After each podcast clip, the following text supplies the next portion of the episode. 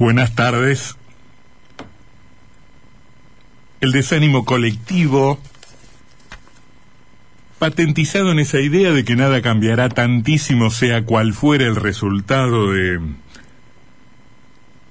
de las elecciones argentinas, puede perfectamente vincularse em, a que la alternancia política es un bien que, que entre nosotros escasea, es excepcional en realidad, la secuencia en la cual un, un gobierno de un determinado signo político cede el mando a un gobierno de otra identidad partidaria.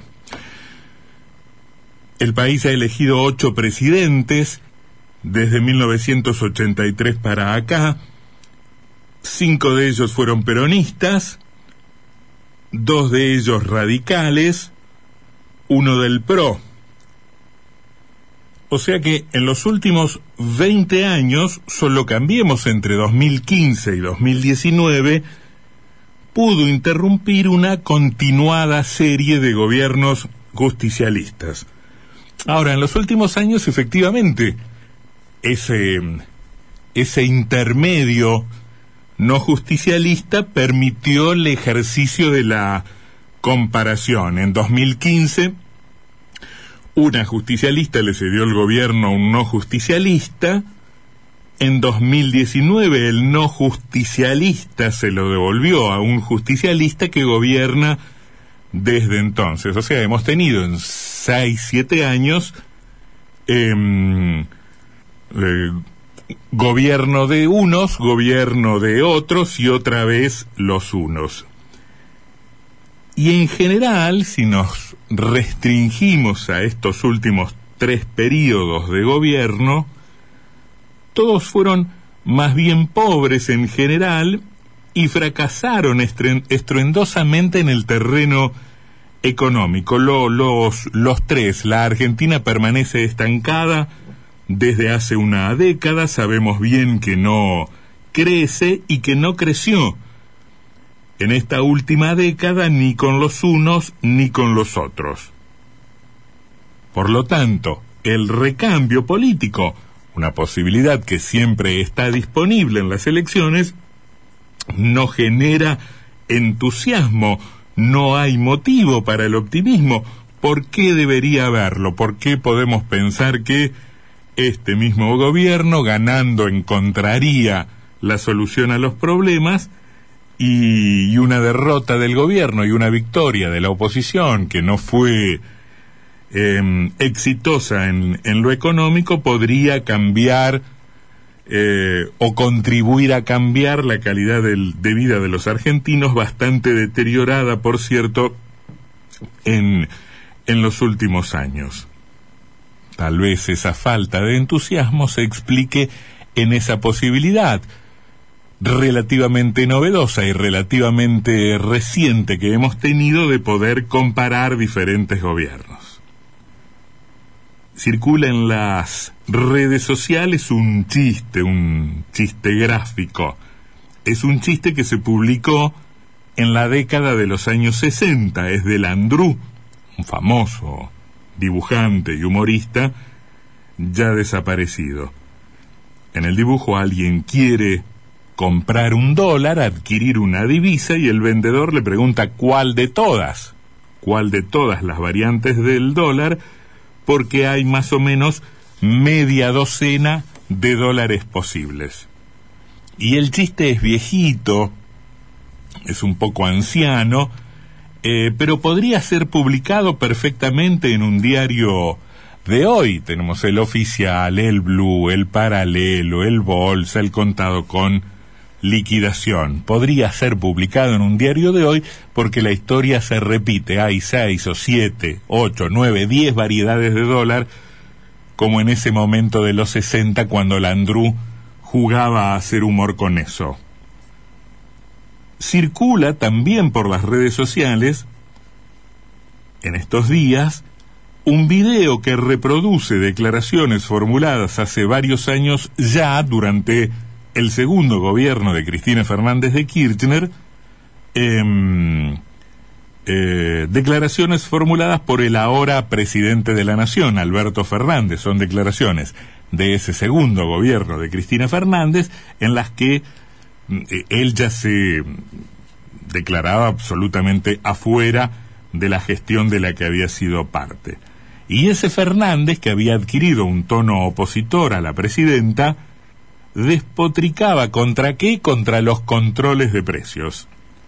Se mofaba aquel Fernández de que la presidenta ordenara a los militantes de la cámpora que saliesen presurosos a patrullar los supermercados para identificar, para localizar a los malvados que aumentaban los precios. Lo que en realidad deberían vigilar esos militantes, sugería aquel Fernández sarcástico, era el nivel de emisión del Banco Central. Eso es lo que tienen que vigilar, sugería el alejado ex jefe de gabinete. Varios años después, y ya convertido en presidente de la República, Fernández ordena como parte de su estrategia antiinflacionaria un congelamiento de precios y minimiza la emisión monetaria como causa o como causa única del alza de los precios. ¿Y que ordena? Bueno, manda o sugiere a los gobernadores y a los intendentes y a los militantes de la cámpora a que controlen los precios.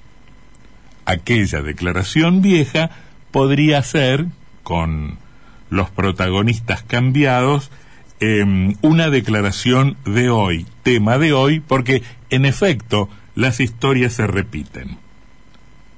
Circulan las noticias en los diarios. Nos informan que, convocado, citado por el Poder Judicial, un expresidente, Mauricio Macri, se hará acompañar por colaboradores, amigos, dirigentes, exministros, militantes y simpatizantes. Para eso se ha organizado un, trayecto de, de, colectivos para ser acompañado mañana eh, a su asistencia a un juzgado donde debe prestar declaración. En ese juzgado, cuestionado por el expresidente, debe rendir cuentas ante la acusación que sobre él pesa de que su administración espió ilegalmente a familiares de las víctimas de la tragedia de Lara San Juan.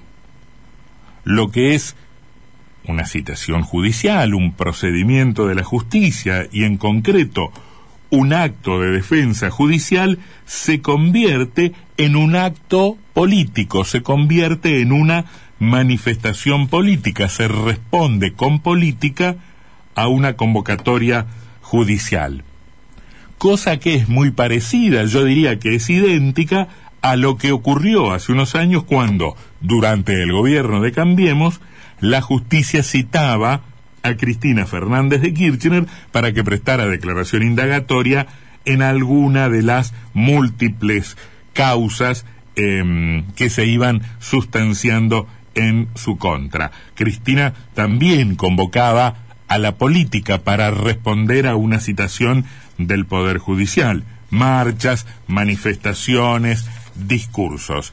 Em, uno, uno llega a la conclusión de que la noticia de hoy, otra vez, nuevamente, con los roles invertidos se asemeja a la noticia de ayer. La noticia de hoy es parecida a la noticia de ayer. La historia se repite. Después podemos entrar a especular por qué los políticos creen que la justicia es presionable o por qué piensan que podría ser presionable o por qué convocan para eh, responder a una acusación eh, no desde la razón o no solamente desde la razón o desde las explicaciones o desde la argumentación, sino desde una exteriorización de fuerza.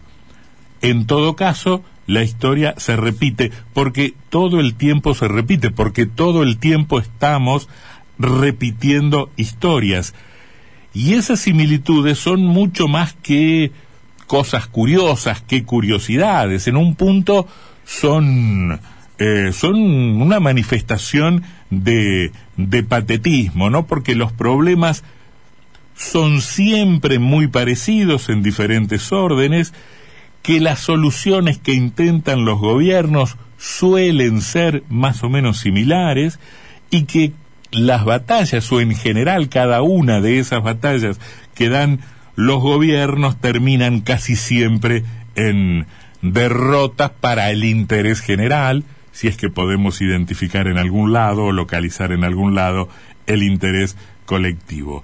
Y parecemos condenados a repetir las circunstancias, los dilemas y finalmente los resultados. Es increíble que un chiste de hace 40 años sea perfectamente aplicable y, que hacía referencia a la realidad argentina de entonces, sea perfectamente aplicable a nuestro presente o que la criticada estrategia de una expresidenta sea eh, imitada por otro expresidente pocos años eh, después o que los críticos en algún momento de tal o cual estrategia de política pública la repitan este como calcada eh, al momento en que tienen la oportunidad de hacerlo.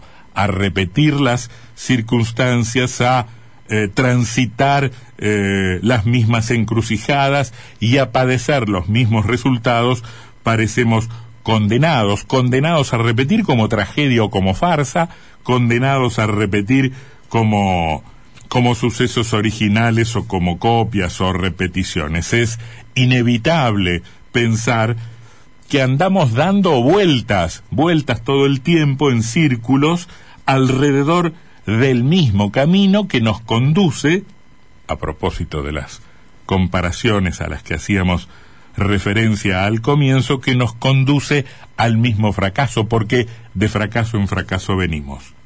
Condena de la Argentina, condena del país donde a diferencia de lo que sucede en la mágica literatura, los reveses se reiteran y se reiteran y las curvas de los ciclos no son jamás irrepetibles y a las estirpes condenadas al fracaso siempre se les habilita o se le asigna una nueva ocasión para fracasar.